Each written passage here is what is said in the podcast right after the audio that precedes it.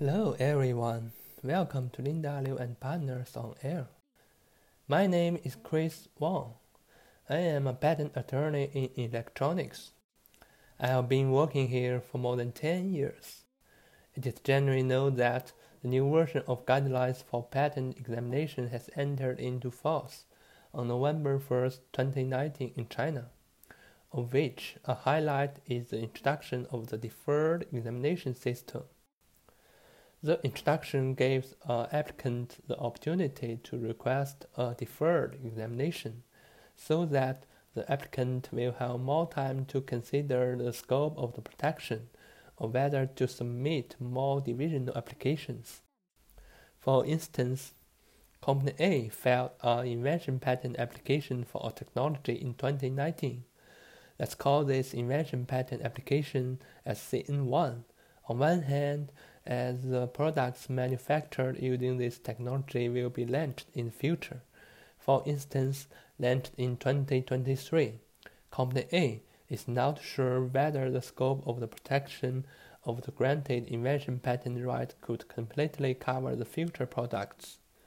On the other hand, when the launch of the products approaches, Company A wants to get one more granted invention patent rights on the basis of invention patent applications CN1, according to the products. How to meet the above requirement of Company A? Our firm proposed the following suggestions in conjunction with the deferred examination, divisional application, and patent prosecution highway, which is simply called as PPH.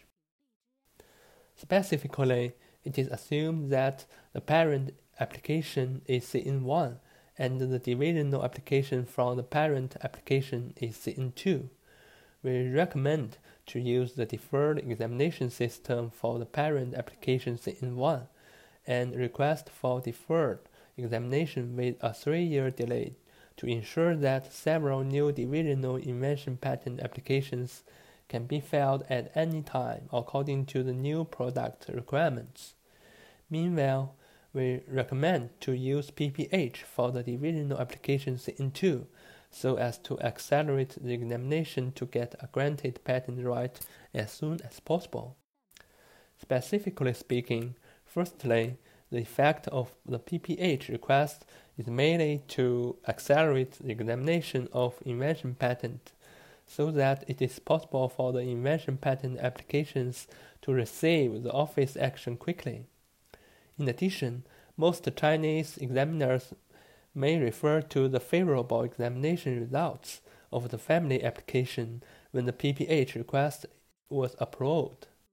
Therefore, requesting PPH can increase the possibility of granting an invention patent application. Secondly, the deferred examination system applied both to invention and design patent applications.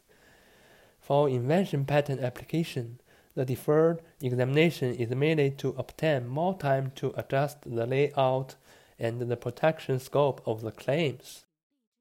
Therefore, on one hand, Company A can defer the examination for the parent application CN1 and reserve the opportunity to file another divisional application. On the other hand, Company A can accelerate the examination for the divisional applications CN2 to obtain a granted invention patent right as soon as possible, and thus meet the above, uh, meet the above requirement of Company A.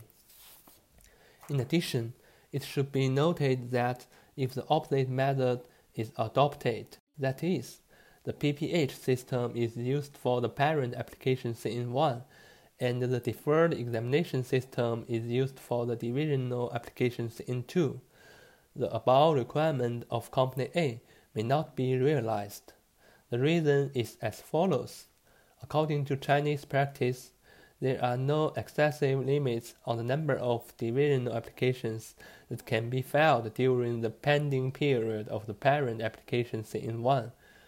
However, in the case that the parent application CN1 is closed, if the applicant if, if the applicant decides to file a new divisional application based on the divisional application CN2, There are restrictions that the examiner must issue a unity opinion in one office action for the divisional applications CN2.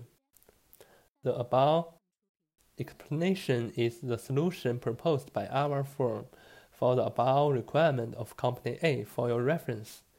If you need assistance and have any questions about this matter, please feel free to contact us. As a leading patent law firm in China, we are always glad to help. This is Chris Wang from Beijing. Thank you for your listening. See you next time.